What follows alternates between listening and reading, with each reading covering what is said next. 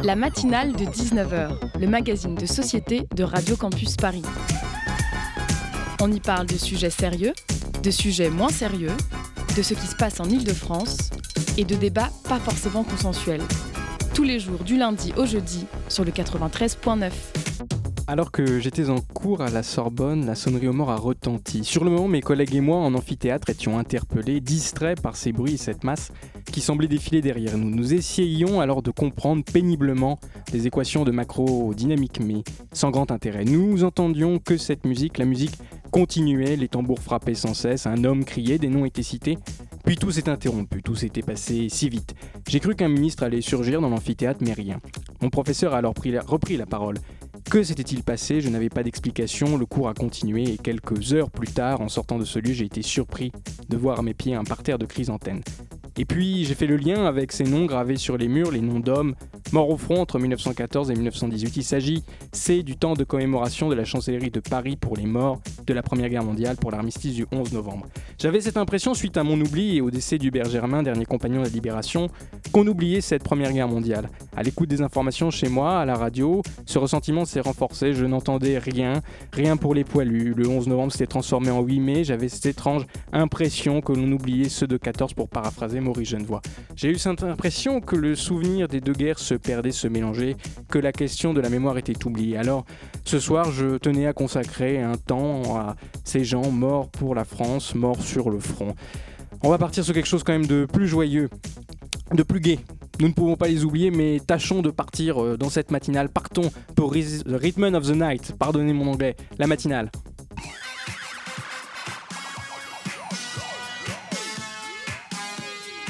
Un pan de notre société digne d'un cauchemar, d'une dystopie orwellienne, c'est ce que nous font découvrir grâce à Amnesty International. La reconnaissance faciale est partout, même sur nos téléphones. Cet outil permettant d'identifier une personne à partir des traits de son visage est omniprésent et tend à devenir omnipotent.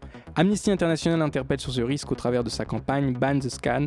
De quoi s'agit-il? Quels sont les risques en matière de liberté et de droit? Quelle est l'ampleur de ce dispositif à Paris et en France? Anne-Sophie Saint-Père, chargée de plaidoyer liberté pour Amnesty International, sera notre invité pour ce grand sujet. Nous zoomerons dans une seconde partie sur une initiative locale portée par la mairie de Paris, un concours de court-métrage à l'occasion de la sortie du nouveau film de Jacques Audiard, Les Olympiades, véritable ode à la jeunesse, à l'amour, à Paris, au Paris situé entre Butokai et Olympiade, en somme le Paris du 13e arrondissement. Nous recevrons donc Ayman Bassinui, adjoint au maire du 13e arrondissement en charge du sport et de la jeunesse. Avis donc aux cinéastes et cinéphiles, le cinéma et la mairie de Paris recherchent activement un futur Jacques Audiard. Je serai accompagné par moi-même tout au long de cette émission, et oui, je suis prêt. Soyez attentifs et bienvenue dans la matinale de 19h. La matinale de 19h sur Radio Campus Paris. Tant que Winston demeurait dans le champ de vision de la plaque de métal, il pouvait être vu, aussi bien qu'entendu. Naturellement, il n'y avait pas moyen de savoir si à un moment donné on était surveillé. Cette phrase est extraite du livre 1984 de George Orwell. Les prémices de la reconnaissance faciale sont imaginées par un auteur mort il y a plus de 71 ans. Ce dispositif s'impose dans nos sociétés et pose des questions déontologiques et éthiques évidentes. Bonjour Anne-Sophie Saint-Père. Bonjour. Vous êtes chargée de plaidoyer liberté pour Amnesty International qui porte la campagne Ban the Scan. Est-ce que la reconnaissance faciale d'aujourd'hui est la même que celle imaginée par George Orwell? Est-elle digne de cette dystopie? Où en est-on? Alors, euh, oui, ce qu'on peut dire, c'est que la reconnaissance faciale est dystopique. Ensuite, il faut, faut quand même, euh, parce que je vous entendais parler de la reconnaissance faciale pour déverrouiller son téléphone, euh, il, faut, il faut distinguer les différents types de reconnaissance faciale. Il y en a on parle de la reconnaissance. D'accord. Il y en a combien, pardonnez-moi? Il y a plusieurs types de, de, de reconnaissance faciale? Euh, oui, alors pour simplifier, on peut dire qu'on peut déjà euh, distinguer entre la reconnaissance faciale qui sert à l'authentification et la reconnaissance faciale qui sert à l'identification. L'authentification ou la vérification, c'est quand on va vérifier que votre visage coïncide avec une seule photo. Donc c'est par exemple quand on va vérifier que votre visage coïncide avec la photo de votre passeport. Donc ça, c'est un sur un. Euh, et ensuite, la reconnaissance faciale à des fins euh, d'identification, c'est quand on va vérifier votre visage par rapport à une base de données de millions euh, de visages qui sont stockés, enregistrés. Donc, c'est des données biométriques. les différents points de votre visage, des données dont vous ne pouvez pas vous séparer, qui relèvent de votre physique. C'est des données donc sensibles. Et la reconnaissance faciale et des fins d'identification, ça implique le stockage de données à grande échelle, de millions de visages, qui font que plus personne ne peut réellement être anonyme une fois que ces logiciels sont largement développés et utilisés à travers une surveillance, euh, par exemple, dans toute une ville. donc ça, pour nous, c'est... Euh, c'est cela qui vous interpelle, c'est cette surveillance manque d'anonymat, c'est cela? Tout à fait. En fait, c'est de cette reconnaissance faciale euh, dont on demande immédiatement l'interdiction euh, de l'usage, mais aussi euh, du développement, de la commercialisation, de l'exportation des technologies, parce qu'on considère que c'est une surveillance de masse non ciblée qui est extrêmement dangereuse et qui peut servir à des violations très graves des droits humains, qui sert déjà à des violations très graves des droits humains dans différents pays. C'est la raison pour laquelle vous réalisez cette campagne Ban the Scan. Pourquoi maintenant et dans quel but? Expliquez-nous. Alors c'est une campagne qu'on a lancée en janvier 2021 euh, qui euh, vise à montrer euh, les problèmes de la reconnaissance faciale dans différentes régions du monde.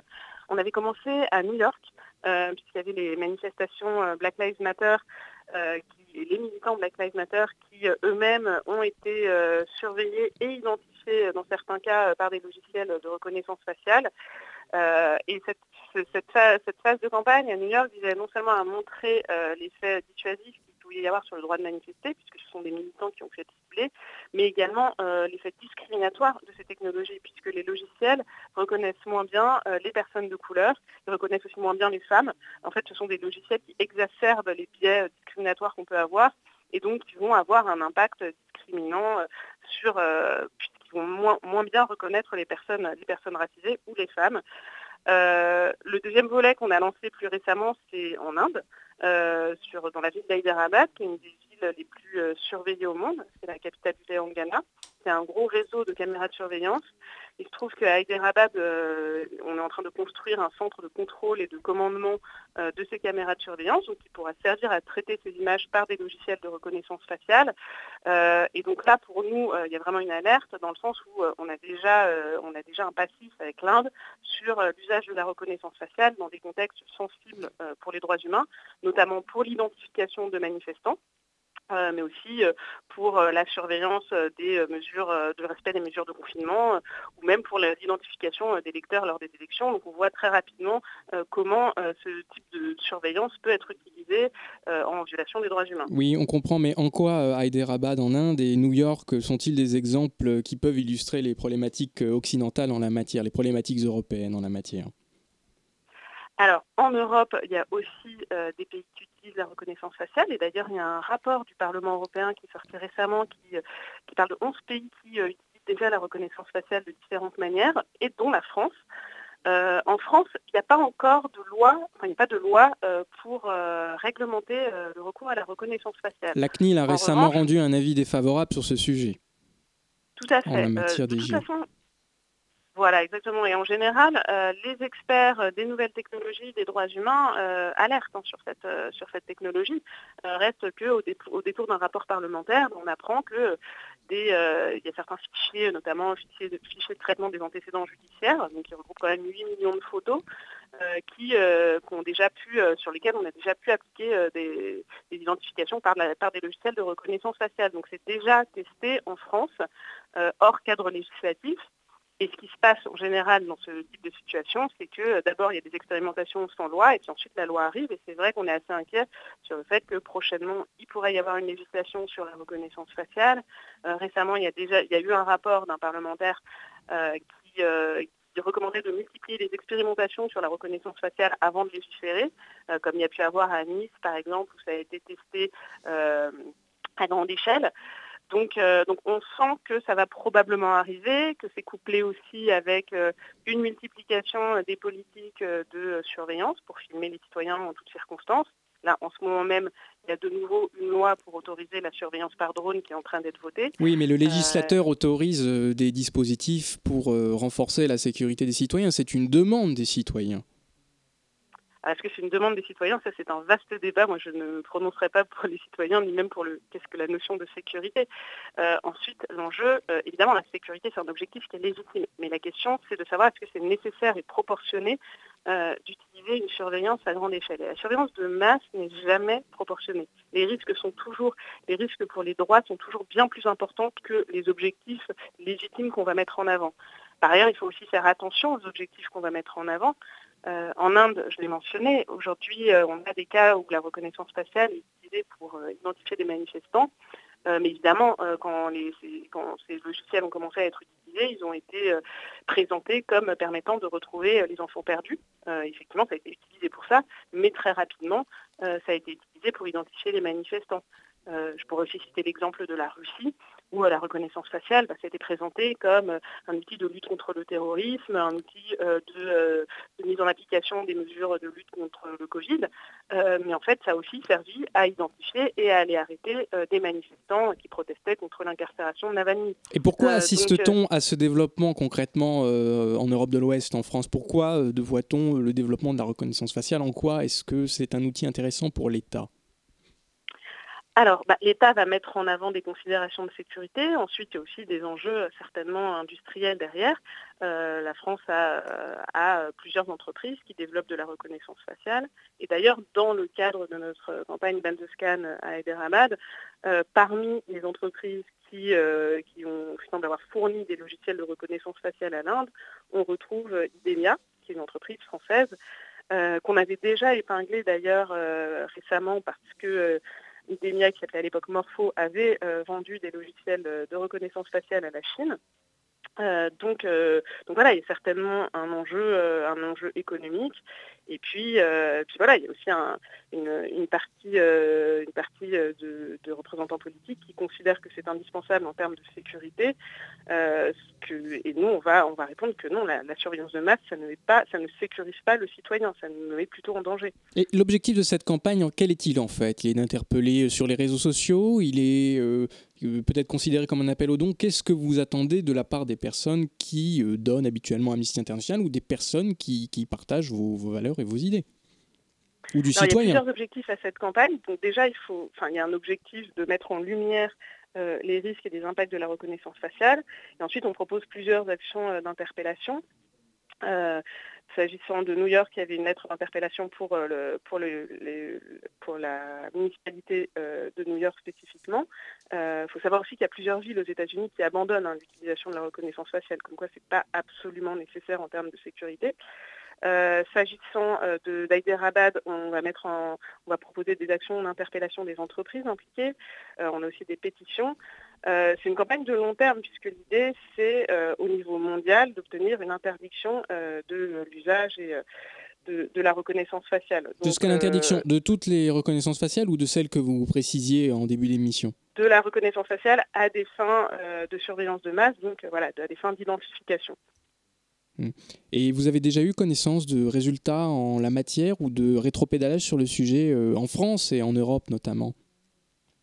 Alors sur la France, non, puisqu'en fait aujourd'hui la France, il ne peut pas vraiment y avoir de rétro-pédalage dans le sens où euh, la reconnaissance faciale n'est pas légalisée, donc tout ce qui se fait va être sous forme d'expérimentation. Euh, ensuite, il y, a eu, euh, bah, il y a eu des villes, notamment aux États-Unis, où c'est plus avancé, qui finalement ont abandonné la reconnaissance faciale. On peut citer le cas de San Francisco, Francisco et de Portland, Boston. voilà, la ville de New York est interdite dans les écoles, donc de manière assez limitée. Euh, donc oui, il y a des villes euh, qui, décident de ne pas recourir à la reconnaissance faciale. Euh, nous, on aimerait que ce soit de manière beaucoup plus large au niveau des États et qu'on écarte cette surveillance de masse. pour nous, il peut, pour des raisons de sécurité, on peut mettre en œuvre des technologies de surveillance, mais il faut que ce soit fondé sur des raisons objectives, qui sont justifiées et que ce soit ciblé. Alors là, la reconnaissance faciale, ça permet de surveiller absolument tous les citoyens, et c'est bien là que se situe le problème. Et cet abandon, il n'est pas tout simplement dû au fait que ces technologies ne sont pas encore au point, que les résultats euh, de leur surveillance n'ont pas véritablement abouti euh, alors effectivement, euh, ça c'est une vraie, c'est tout à fait pertinent parce qu'effectivement, notamment à Londres, il y avait eu des, retours sur, sur les taux d'identification correcte des logiciels de reconnaissance faciale qui sont assez faibles. ceci dit, pour nous, ce n'est pas forcément la question euh, parce que euh, de même que évidemment le fait que les logiciels de reconnaissance faciale soient par eux-mêmes discriminatoires, c'est un grave problème. Même s'ils étaient absolument fonctionnels, même s'ils repéraient très bien les personnes, pour nous il y a vraiment un problème de choix de société. Est-ce qu'on choisit de pouvoir identifier tous les citoyens tout le temps, partout? Est-ce qu'on choisit de, que plus personne ne pourrait être anonyme dans la rue? Et c'est vraiment, pour nous, c'est vraiment un enjeu de surveillance de masse. L'État n'a pas à surveiller l'intégralité de ses citoyens. L'enjeu est là pour vous, c'est vraiment une question de, liberté donc. Voilà, c'est une question de liberté publique et du fait que, euh, certes, dans certains cas, la surveillance peut être autorisée, mais la surveillance, c'est une atteinte au droit à la vie privée, euh, c'est une atteinte au droit de manifester parce qu'on sait que le fait d'être reconnu en manifestation, ça peut dissuader euh, d'y aller. Hein. Je parlais de l'Inde et de la Russie, mais on a on a des cas en France où euh, des personnes ont pu recevoir euh, des amendes chez elles euh, parce qu'elles avaient été identifiées lors de manifestations par des caméras de surveillance. Donc, vraiment, être filmé dans une manifestation, c'est pas anodin. Il y a des gens que ça va décourager. donc, une surveillance, c'est attentatoire au droit. et pour porter atteinte au droit, ça peut arriver dans certains cas pour des objectifs légitimes, et la sécurité en est un, mais il faut que ce soit strictement nécessaire et proportionné. une surveillance de tout le monde, ça n'est jamais proportionné. Écoutez, la radio, c'est une horloge aussi, donc euh, comme euh, le chantait Barry White, nous allons faire une pause musicale. Let the music play, nous revenons dans quelques minutes.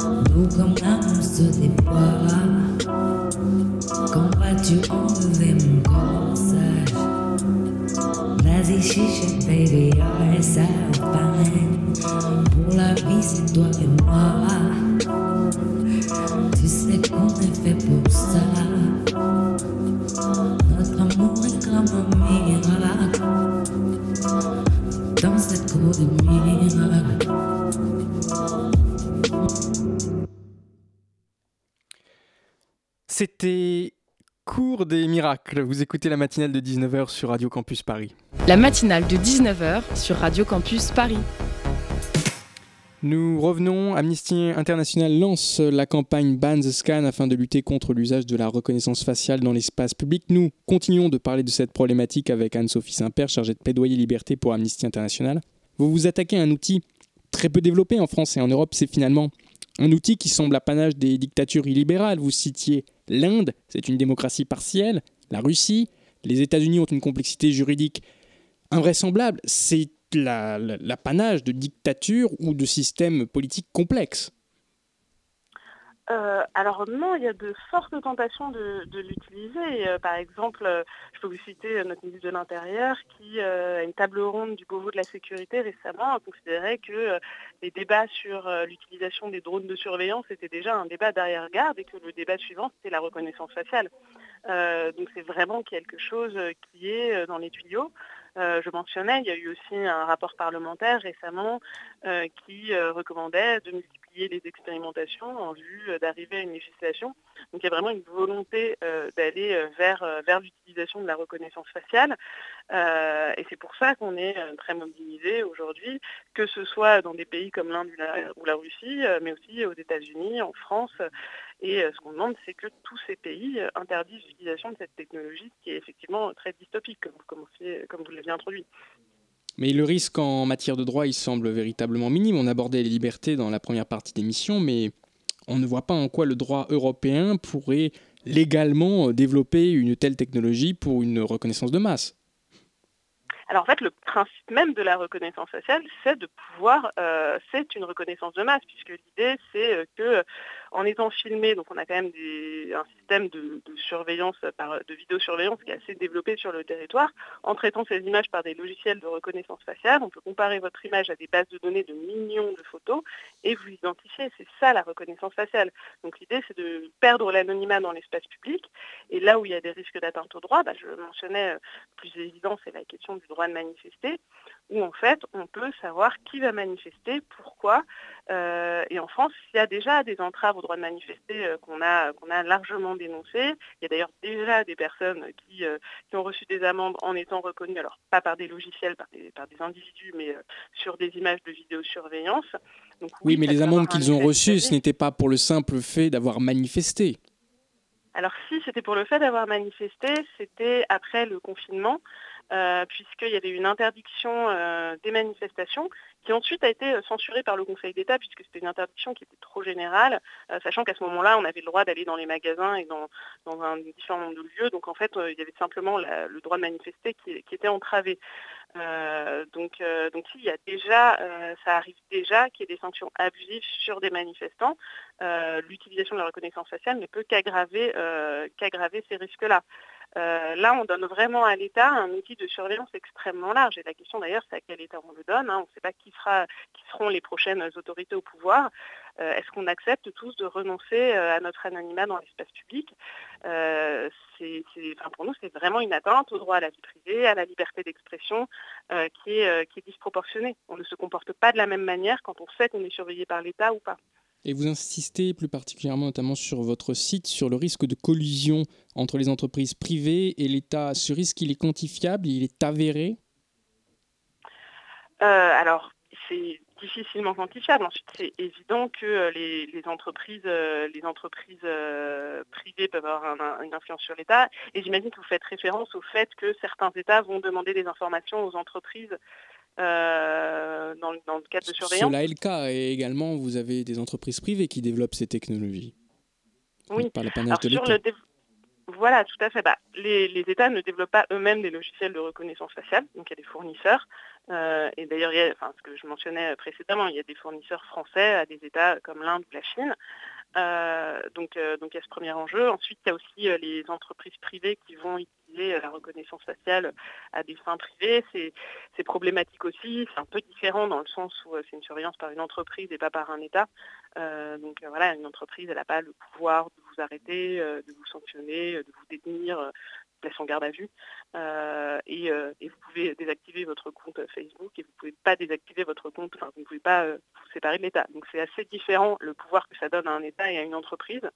Mais effectivement, les entreprises privées ont des intérêts à la fois commerciaux et dans l'usage de, ces technologies. Les entreprises privées ont des intérêts et on sait que parmi leur effectif, notamment aux États-Unis, il y a une sous-représentation de ce qu'on appelle les minorités raciales. N'est-ce pas le problème en fait? Les technologies ont été développées ce système de reconnaissance faciale sans personnes de couleur qui ne peuvent pas les identifier N'est-ce pas un problème de données, d'algorithmes, de fabrication de la machine plutôt qu'un problème de l'outil en soi, un problème de discrimination Alors, le problème de discrimination, il est absolument réel.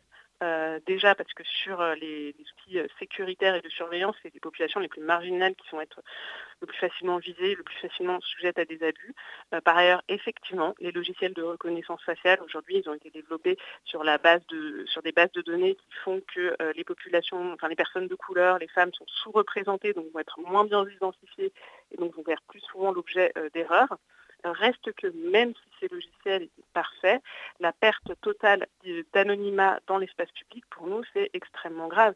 on voit la manière dont ça peut être utilisé contre des régimes autoritaires, mais il faut aussi s'interroger, est-ce que c'est le type de société dans lequel on veut vivre? Est-ce qu'on veut vivre dans une société où l'État a le pouvoir d'identifier chacun de ses citoyens et en tout endroit? Euh, Pour nous, c'est une atteinte disproportionnée au droit à la vie privée. En droit français, il y a ce qu'on appelle le droit à la sûreté, qui protège contre les abus de l'État. Euh, et là, on n'a plus aucune protection puisqu'on n'a plus d'anonymat et que c'est basé sur, euh, une collecte énorme de données, euh, puisqu'on collecte des, bases de données sur les visages, parce que c'est des données qui sont à caractère sensible, des données biométriques.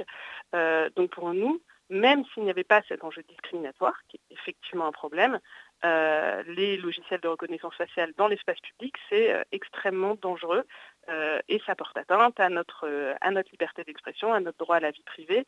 Euh, donc pour nous, ce sera disproportionné. On s'oppose à la surveillance de masse, que ce soit en Chine, aux États-Unis ou en France. Oui, mais encore cet argument s'oppose à la question de la sécurité, comme nous nous en revenions. Vous parlez de droit, mais l'article 2 et 7 de la Déclaration des droits de l'homme et du citoyen insiste sur cette sécurité. Est-ce que finalement le débat n'est-il pas sur un choix de société plus que le problème de la reconnaissance faciale? Alors déjà, euh, les textes fondateurs des droits humains, c'est plus sur un droit à la sûreté qu'à la sécurité. Vous avez raison. Euh, mais ensuite, sur la, sur la, et la sûreté, c'est contre les abus de l'État. Ensuite, sur la question de la sécurité, euh, on ne va pas s'opposer à une surveillance qui soit ciblée et justifiée, mais surveiller l'intégralité de la population, c'est disproportionné par rapport à cet objectif de sécurité. Nous ne sommes pas tous une menace. Euh, donc, euh, donc, voilà, et en plus, il n'y a pas de, a pas de preuve aujourd'hui que la reconnaissance faciale améliore réellement la sécurité. De même qu'aujourd'hui, personne n'a vraiment apporté de preuves sur le fait que la vidéosurveillance améliore la, sécurité. Il y avait un, récent rapport de la Cour des comptes qui le déplore, hein, parce que ça coûte beaucoup d'argent, ils sont plutôt sur l'aspect financier. Euh, il n'y a pas, a pas aujourd'hui d'évaluation de l'efficacité du fait de filmer les citoyens partout. Ça peut aussi déplacer les zones de crime et de délinquance. Et, et au final, il n'y a aucune évaluation de tout ce qu'on accepte en termes de surveillance et d'atteinte à nos droits à la vie privée euh, sur la sécurité. Oui, et vous partez euh, notamment euh, pour la matière en droit de la sécurité et pour vos exemples sur New York, mais on sait depuis le 11 septembre que New York a surréagi face aux attentats. Est-ce que ce n'est pas un exemple extrême? Le maire Michael Bloomberg même s'est excusé pour certains dispositifs de sécurité qu'il a mis en place. Oui, alors ça c'est vrai que tous les, mais tous les États surréagissent dans le cadre d'attentats et la France a été euh, frappée par des attentats absolument meurtriers euh, dont, on était le malheureux anniversaire euh, ce week-end. et la France a aussi souvent mis l'argument de, la question terroriste pour justifier des dispositifs qui vont porter atteinte aux droits, que ce soit des mesures d'assignation à résidence administrative, des, différents euh, types de, contrôles, de fouilles et, euh, et, très vraisemblablement de la reconnaissance faciale ou parmi les, justificatifs pour déployer des drones de surveillance, il y a bien évidemment le risque terroriste. Et c'est très, problématique parce que justement, par exemple, sur cette histoire de drones de surveillance, les justifier pour prévenir le risque terroriste, le gros problème de ce type de risque, c'est que ça peut arriver absolument partout. C'est-à-dire qu'il euh, faut filmer toute la population absolument partout, tout le temps.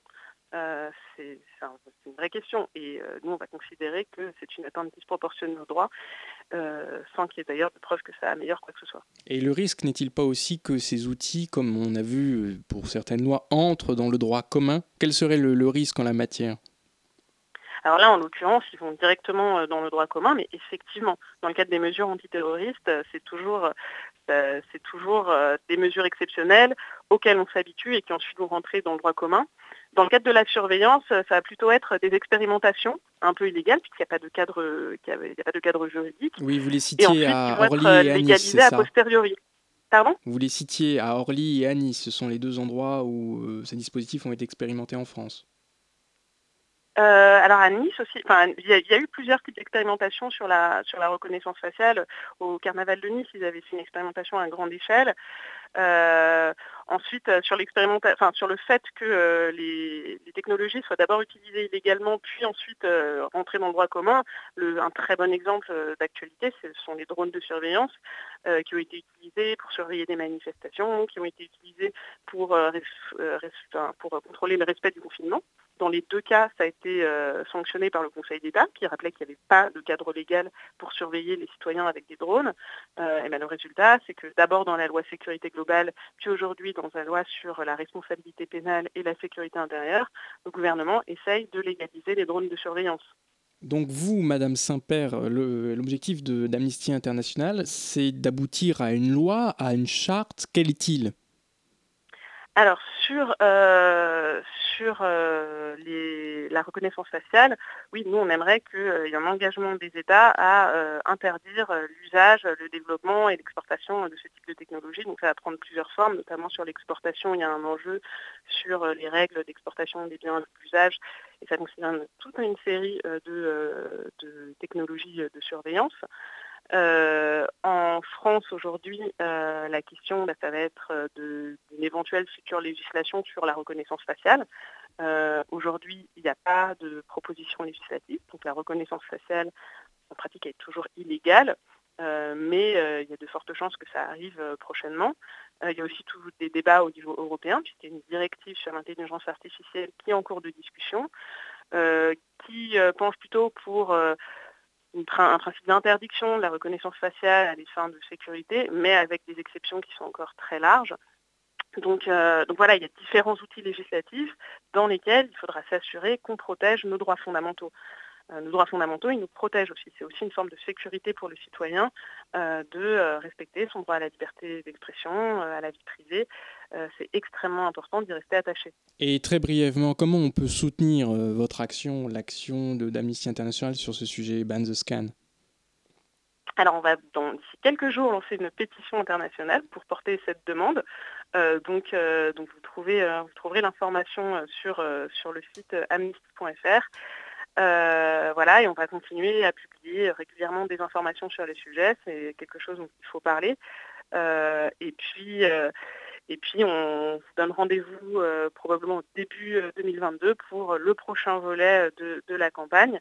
on va continuer à la porter au niveau international toute l'année 2022 en surveillant ce qui se passe en France, mais aussi dans, dans, plusieurs États du monde, puisque la reconnaissance faciale est utilisée et dans de nombreux pays malheureusement d'ores et déjà. Merci beaucoup Anne-Sophie Saint-Père, c'était un plaisir. Je rappelle que vous êtes chargée de plaidoyer liberté pour Amnesty International. Une deuxième pause musicale, ne partez pas trop loin.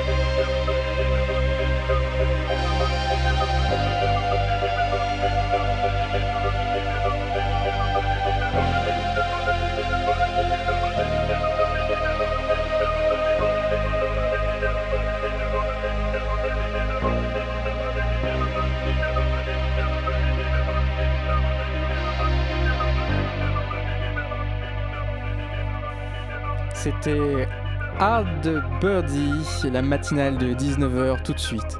La matinale de 19h, le magazine de société de Radio Campus Paris.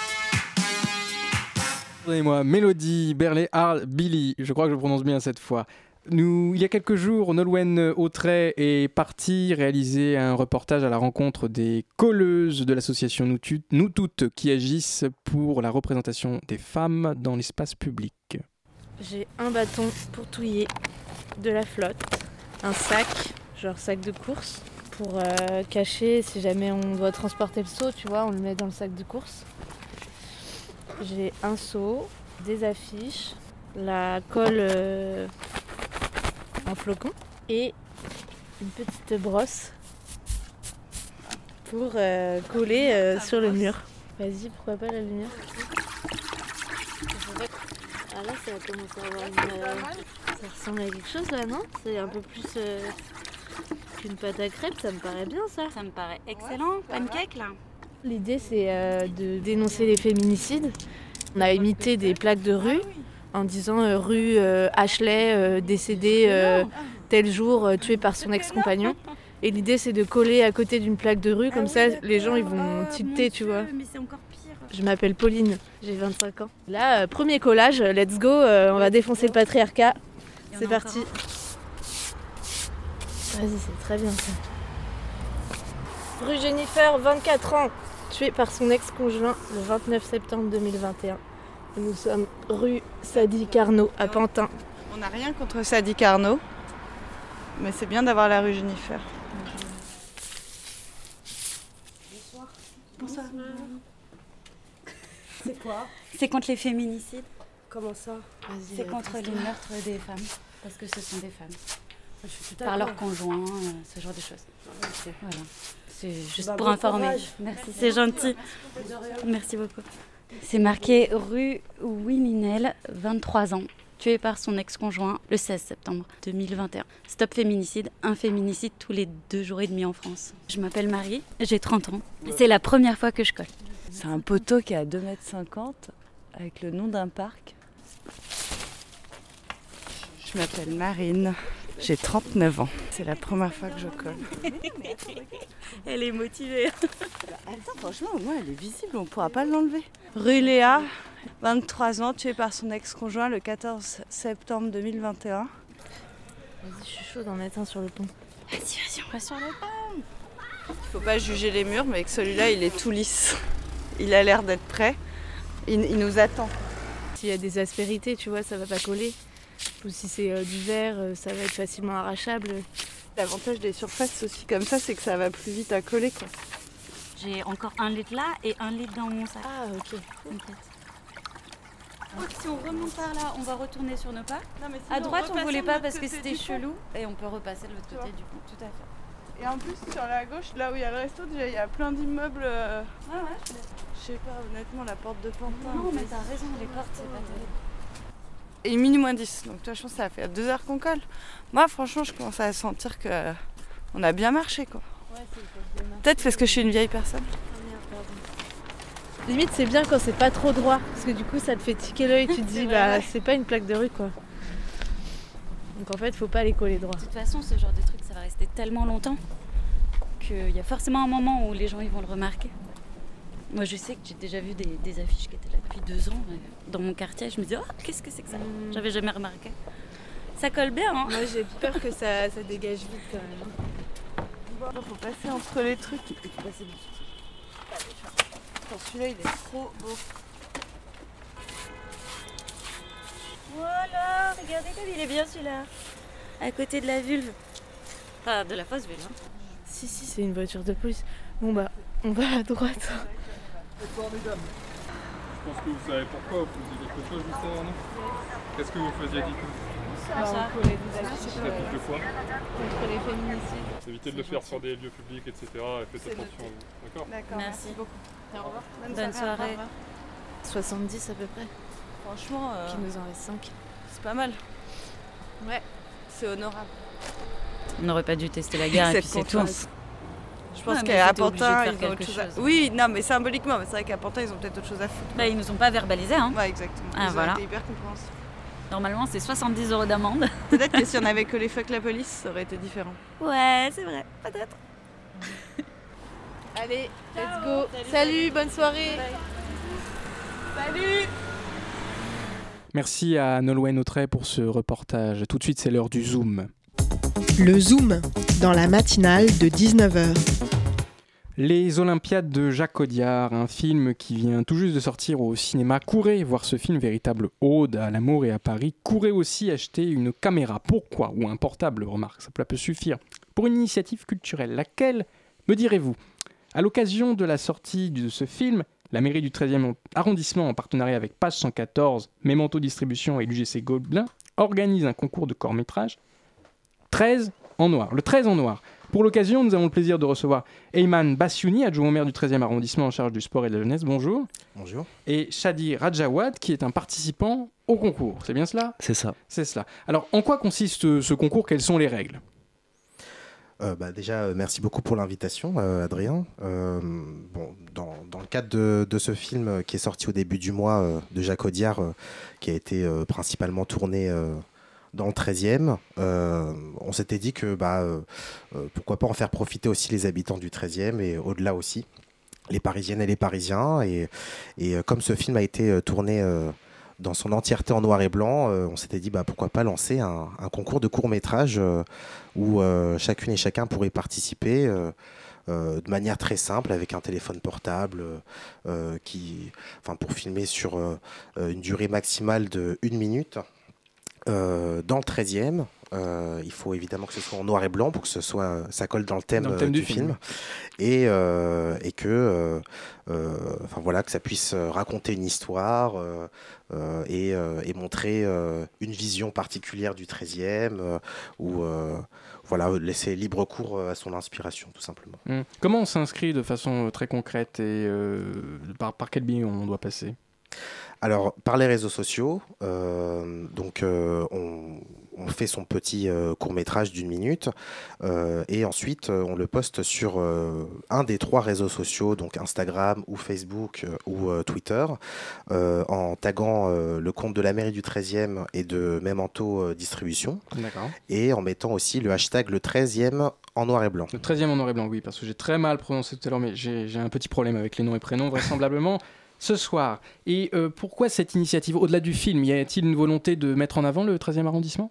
Oui, complètement, parce que bah, le 13e arrondissement, c'est euh, c'est un territoire euh, qui a de multiples facettes, on va dire, plusieurs, plusieurs cœurs. Avec différents tableaux.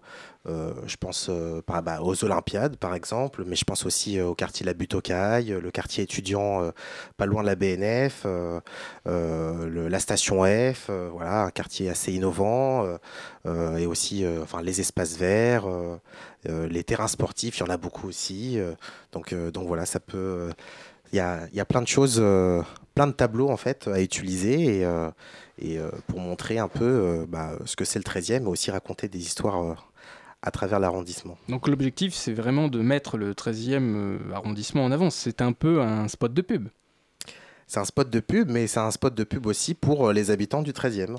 Euh, parce que bah, ça met à l'honneur aussi euh, bah, euh, le- les quartiers, mais aussi les habitants. Comment on vit dans la cité. C'est la première fois que vous organisez un tel concours ou il y en a eu d'autres ou est-ce qu'il va y avoir d'autres euh, initiatives similaires?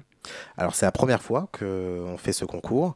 Euh, en plus, bon bah voilà, on a profité de la sortie du film Les Olympiades euh, réalisé par euh, Jacques Audiard pour euh, en faire notre, euh, notre président de jury. Et, euh, D'accord, Jacques Audiard sera le président du jury ouais. en personne. D'accord. Tout à fait.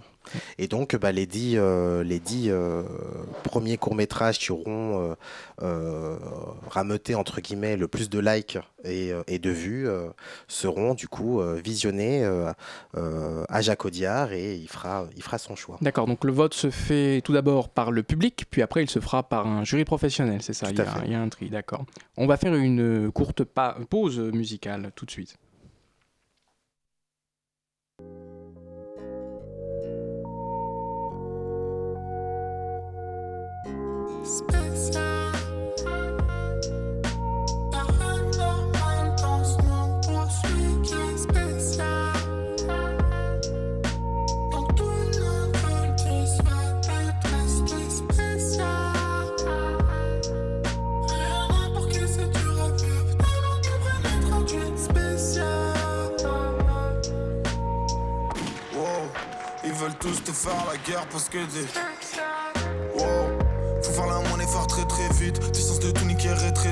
Mais tu t'emballes et t'es intrépide Tu ne veux jamais faire comme les autres. Mais des fois tu le fais pour tuer le time. Des petits bois, un peu de détails. Même si tu sais que tu vaux mieux que ça.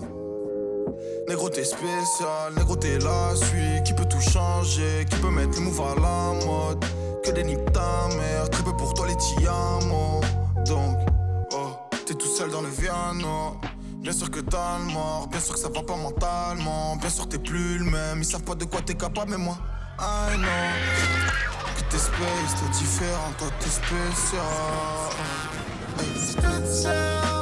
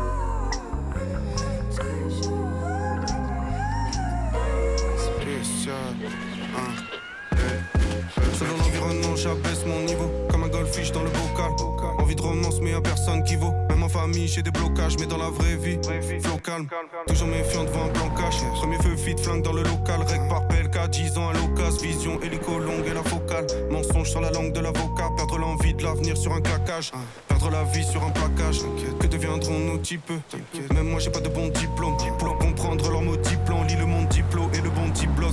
Un frère aide un frère quand il peut. Je laisse ouvert la fenêtre quand il pleut. On séchera sur la moquette comme des vieux chiens mouillés au coin du feu. Se chamailler, se battre, ne jamais les décevoir. Ceux avec qui je passais l'été sous le bat, les seuls qui m'ont prêté des vrais se battent quand c'était spécial.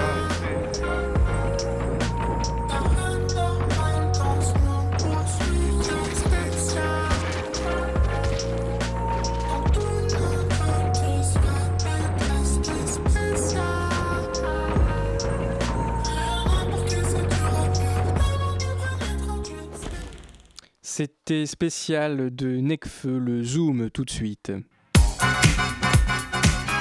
La matinale de 19h. Du lundi au jeudi sur Radio Campus Paris. Le retour du Zoom donc avec euh, Ayman Bassiouni, adjoint au maire du 13e arrondissement chargé de la jeunesse et des sports, et Shadi Rajawad qui participe au concours. Pourquoi avoir choisi de participer à ce concours? Bah, il y avait euh, bonsoir. Donc il y avait euh, la volonté effectivement de participer euh, à un projet qui amène justement la production d'un court métrage, d'une œuvre ciné- cinématographique, et du coup le, projet se, prêtait pas mal à, la réalisation, à la concrétisation de, ce souhait-là, voilà, de réaliser quelque chose. Hmm. Vous avez déjà fait ce type de projet ou c'est une première? C'est la première fois que je publie quelque chose euh, comme ça. J'ai déjà euh, réalisé, bah, donc avec Tom Lovigui, avec qui on a, on a fait ce, ce court métrage-là. On a déjà euh, travaillé ensemble dans, dans- le cadre d'un projet qui a monté un montage final, etc. Mais on n'a pas publié ou, ou diffusé ce, ce métrage-là.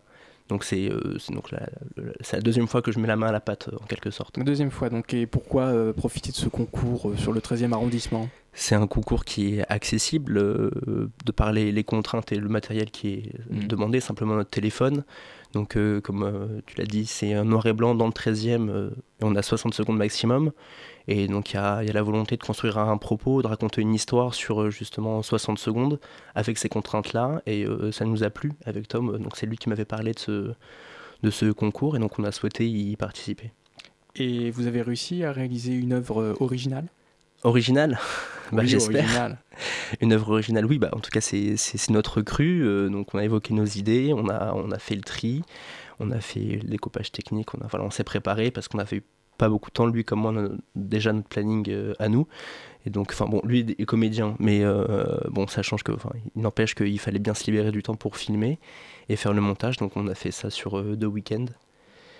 Ayman euh, Bassia- Bassiani, pardonnez-moi. Qu'entendez-vous par, par œuvre originale? C'est ce que vous mettez en avant. L'objectif est-il plus documentaire, au sens où on va faire une découverte de- du quartier Butokai ou de la place d'Italie, ou plus fictionnel, imaginons une course-poursuite sur le quai François-Mauriac Oui, ça peut être ça. Enfin, c'est vraiment. euh, Qu'est-ce que vous cherchez? bah, Ce qu'on recherche, c'est. euh, Enfin voilà, c'est c'est euh, vraiment laisser libre cours à l'inspiration, ce que ce que ce que ces quartiers évoquent aux gens, tout simplement. C'est vraiment raconter une petite histoire, un instant de vie dans le 13e arrondissement.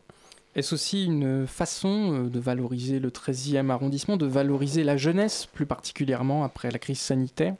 Oui, complètement, euh, complètement. La jeunesse, euh, même si voilà, ce, concours est, ouvert à toutes et tous, hein, euh, peu, peu importe l'âge. Et mais évidemment, oui, les jeunes. Euh, déjà, il y en a déjà pas mal hein, qui, euh, qui ont euh, qui ont candidaté, qui ont posté sur les réseaux sociaux. Donc, bah, je- je- je- j'encourage à, à, votre public, évidemment, à, se prêter au jeu. Mais, mais oui, c'est mettre en avant la jeunesse, la, la laisser aussi s'exprimer par l'art aussi.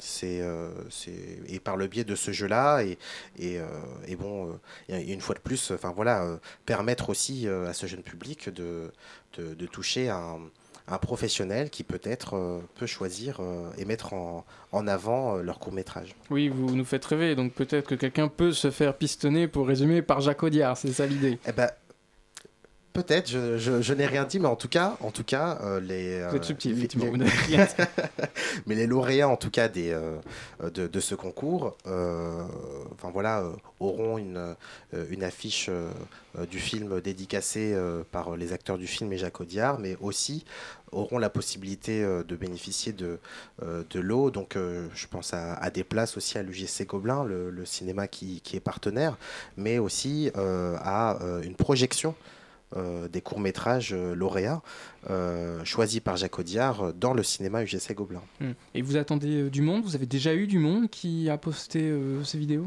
Oui, pas mal de monde s'est prêté au jeu. Bah, voilà, on en a dans le studio, mais il y, en a- vraiment pas mal, oui. Et, et, et donc, voilà, il y a, il y a de la concurrence, mais, euh, mais allez-y. Et l'objectif aussi n'était-il pas dans un contexte de fermeture des salles de cinéma? J'imagine que le projet a dû être médité euh, longtemps en amont de, de mettre en avant euh, le cinéma, l'importance de la focale, de la caméra. Bien sûr, et puis euh, l'accès à la culture aussi, de manière générale. Euh, Enfin voilà, je pense au théâtre, mais il y a aussi le cinéma. Et, le cinéma, c'est un lieu de loisirs, mais aussi de réflexion et, une manière aussi de se divertir pour, pour les jeunes, qui est très prisé par les jeunes, puisque c'est le public dont on parle. Hmm. Shadi, euh, vous avez un porte-voix ce soir. Pourquoi devrais-je me connecter sur mes réseaux sociaux et vous liker, comme on dit aujourd'hui? Déjà, ça ne dure que 60 secondes. Oui. Premièrement. C'est bien, j'ai peu de temps. euh, Voilà. Euh, ensuite, c'est intéressant. Il y a différents projets qui ont été postés. Euh, c'est du cru euh, amateur ou semi-amateur ou semi-pro. C'est ouvert à tous. Euh, c'est l'occasion de découvrir justement des projets qui peuvent avoir du sens de par les contraintes. Et donc, euh, dans le cadre du film Olympiade, c'est en noir et blanc. On a le 13e qui donne avec le street art. Euh, donc, il y a de- quoi faire.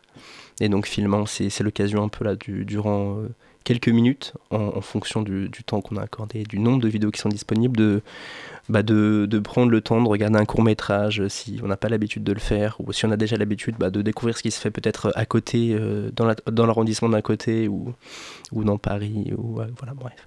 La mairie de Paris ou la mairie du 13e euh, ont-elles prévu d'autres initiatives liées à ce film ou liées au cinéma prochainement? Bah, pour le moment, non, euh, mais euh, sûrement oui.